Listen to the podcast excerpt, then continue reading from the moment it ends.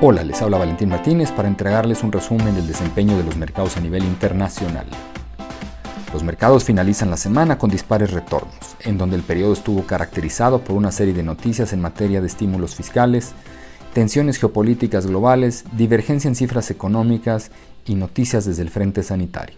En primer lugar, la Unión Europea anunció que sus miembros han aprobado el Fondo de Recuperación Económica Conjunto, el cual estaría evaluado en 750 mil millones de euros. Asimismo, en Estados Unidos se discute también la creación de un nuevo programa de asistencia fiscal, el cual podría alcanzar un monto en torno a los 1.500 millones de dólares. Lo anterior ha generado gran atención en los mercados por cuanto parte del apoyo temporal del gobierno anunciado con anterioridad habría comenzado a expirar durante el mes de julio. En lo que respecta a cifras de actividad, se han conocido noticias más dispares en los últimos días. Aunque los indicadores de confianza manufacturera preliminares a nivel global presentaron nuevos avances, el mercado laboral de Estados Unidos se mantiene débil.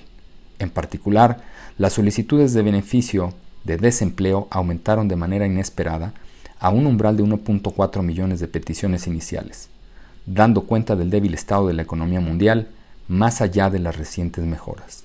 Además, las tensiones entre China y Estados Unidos se han incrementado en lo más reciente, al mismo tiempo que el Reino Unido aún no logra alcanzar un acuerdo comercial con la comunidad europea. En ambos casos, las relaciones parecían haberse distanciado en los últimos días. De hecho, tanto Estados Unidos como China han decretado de forma mutua el cierre de consulados. Por último, los contagios en los estados del sur de Estados Unidos siguen avanzando, aunque con una menor letalidad que el observado en sus pares del norte, mientras que en Europa la situación se mantiene controlada. Esto en momentos en que distintos laboratorios continúan informando sus avances en torno a una vacuna contra la enfermedad. Con esto, los mercados finalizan la semana con un dispar desempeño, en donde se observan caídas en las plazas desarrolladas, mientras que sus pares emergentes cierran con avances.